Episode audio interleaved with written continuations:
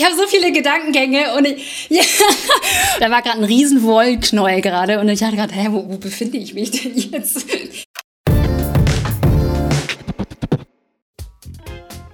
Ja, hallo, hallo, hier ist wieder der Alex von Orbeit. Du hast gleich schon zu Beginn gehört, wie viel Spaß man in der Arbeit haben kann. Und zwar von Char, von Diva E.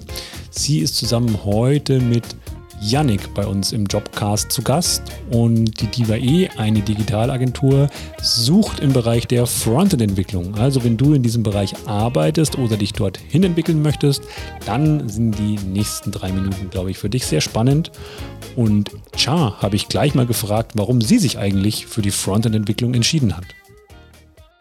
Zum einen, weil ich natürlich auch den technischen Part habe. Mir war auch die kreative Seite sehr, sehr wichtig. Das hatte ich dann bereits auch schon in meinem Forschungsgespräch bei Diva E klar kommuniziert, dass ich im Frontend Development bleibe, dass ich nicht woanders reingesteckt werde. Und das wurde bis heute erhört. Ich werde alle drei Wochen habe ich meinen 1 zu 1 Call mit meinem Teamleiter, der dann immer fragt, ob alles okay ist, ob ich irgendwas brauche, ob ich vielleicht eine Schulung möchte zu einem bestimmten Bereich.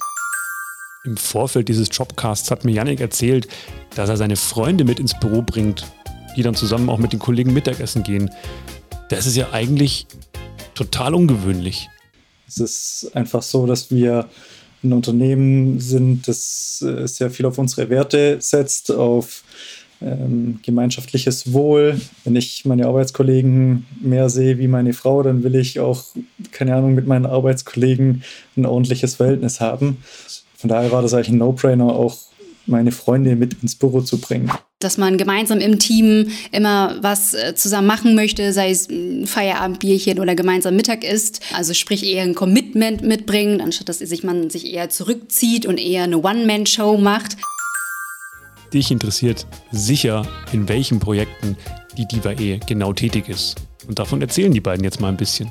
Ich bin gerade in einem ja, großen Projekt dran, wo ich bestehende Module erweitere oder auch neue Module schreibe. Das sind so ganze Content-Blöcke, um einfach Daten zu zeigen, gemeinsam mit Bildern. Oder es gibt auch Varianten, wo man Basis-Channels implementiert, wie so Subseiten von dem Unternehmen. Da habe ich die Möglichkeit, eine, eine Seite komplett von Grund auf neu zu schreiben. Beinhaltet da auch noch kleine React-Applikationen mit drin haben, wie zum Beispiel für ein kleinen Business Center, für eine Raumbuchung oder auch so Jobseiten. Das sind so kleine Komponente in dem Projekt, die ich äh, quasi implementieren darf. Ein Projekt mit sehr positiven Erinnerungen ist das FC Bayern Projekt, was wir im Jahr 15 und 16 gelauncht haben. War, war genial, weil wir hatten natürlich eine, eine super knackige Timeline. Wir hatten extrem anspruchsvolle Komponenten zu entwickeln. Also wir sprechen halt von einer hochfrequentierten Website, Echtzeit-Datenverarbeitung und allem drum und dran, ja, was dann auch nicht, wenn ein Champions League-Spiel ist, ein Bach runtergeht, so, sondern das bleibt da stehen, ja, und zwar hochperformant und jeder von uns wollte das schaffen. Das haben wir geschafft. Der Web- und Softwareentwicklungsmarkt wandelt sich stetig. Und Yannick und Char erzählen jetzt mal, wie sie die nächsten kommenden Jahre im Frontend einschätzen. Frontend ist ein Bereich, der extrem lebhaft ist. Was sich aber ganz klar abzeichnet und das wird sich verfestigen, sind Integrationen mit einem Headless-Ansatz. Also dass Shop-Systeme und CMS-Systeme Headless angebunden werden. Beispielsweise mit Vue und Nux dann auch ein Server-Side-Rendering angestoßen wird und ja, die Welt aus Content und Shop immer mehr zusammenwächst. Also wir sehen das in ganz vielen Projekten dass wir uns jetzt ja viel mehr in die komponentenbasierte Entwicklung bewegen, dass wir quasi in die Anwendung zerstückeln in kleineren Komponenten mit dem Ziel auch einfach die kleineren Komponenten wieder zu verwenden. Dadurch sparen wir natürlich auch Zeit in der Entwicklung. Ich denke, da geht es auch grundsätzlich hin. Eine ganz wichtige Sache ist natürlich auch immer, welche Person passt ins Team, wie sollte man sein, wenn man bei der Diva E anfangen möchte. Ja, ich würde ich würd jetzt sagen wie ich, aber das funktioniert ja so auch nicht. vom, vom Tech-Stack her auch Lust zu haben, neue Tech-Stacks auszuprobieren und nicht die Scheu haben, sich da eher dagegen sträuben, sondern einfach zu sagen, ja, mache ich, das ist gerade neu rausbekommen, äh, damit befasse ich mich.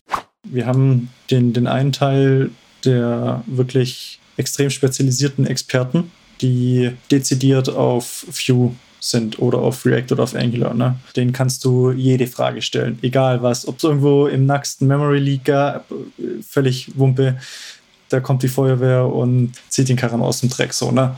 Auf der anderen Seite haben wir Kollegen, die sind sehr breit aufgestellt. Die kannst du genauso in jedes Projekt reinschmeißen, ja, ob das dann Plain JavaScript ist, React, Vue, Angular. Und, und die marschieren genauso gut, haben vielleicht nur an der einen oder anderen Stelle halt nicht das, das ganz tiefe Wissen. Und das ist auch völlig in Ordnung. Ne? Also du brauchst in einem Projekt, um das erfolgreich durchzuführen, beide Typen an Mitarbeitern. Und das ist, glaube ich, auch das etwas, auf was, was Char eingegangen ist.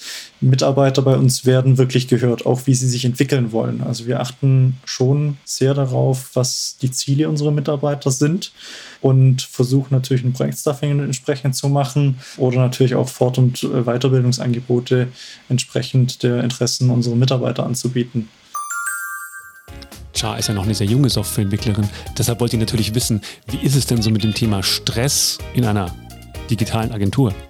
Das ist eher den Druck, den ich mir selber setze, um einfach zu performen, um natürlich an Deadline X die einzelnen Module oder Seiten äh, live gehen zu können. Aber eigentlich innerhalb unseres Teams ist, ist alles sehr, sehr entspannt. Das ist eher den Druck, den ich mir selber mache tatsächlich. Was uns vom Team Orbit besonders gefreut hat, ist, dass die Diva E unser Bundprojekt damals auf Start Next vergangenes Jahr so stark unterstützt hat. Wir wollen auf die Chancengleichheit auf dem Arbeitsmarkt damit aufmerksam machen und deshalb natürlich auch hier die Frage, wie das Thema Diversity bei Diva E eingeschätzt wird. Ja, also ich, ich für mich persönlich finde es extrem wichtig, das Thema, dass jeder Mitarbeiter, jede Mitarbeiterin die gleiche Chance bei uns einfach verdient hat.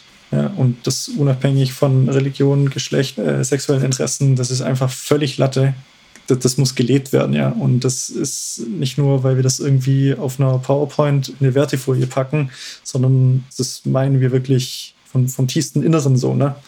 Gott sei Dank kriegt es bei Diva eh immer einen höheren Stellenwert. Also der ist schon hoch, aber wird immer noch höher. Und auch gesellschaftlich ist das, glaube ich, auch ein Thema, was wir zu bewältigen haben. Jeder bringt seine Macken äh, mit. Ähm, das macht das Team natürlich kunter, kunterbunt und man hat immer was zu lachen. Dieser Jobcast wurde produziert, gemixt, gemastert und veröffentlicht von Orbit. Podcasts für deine Karriere.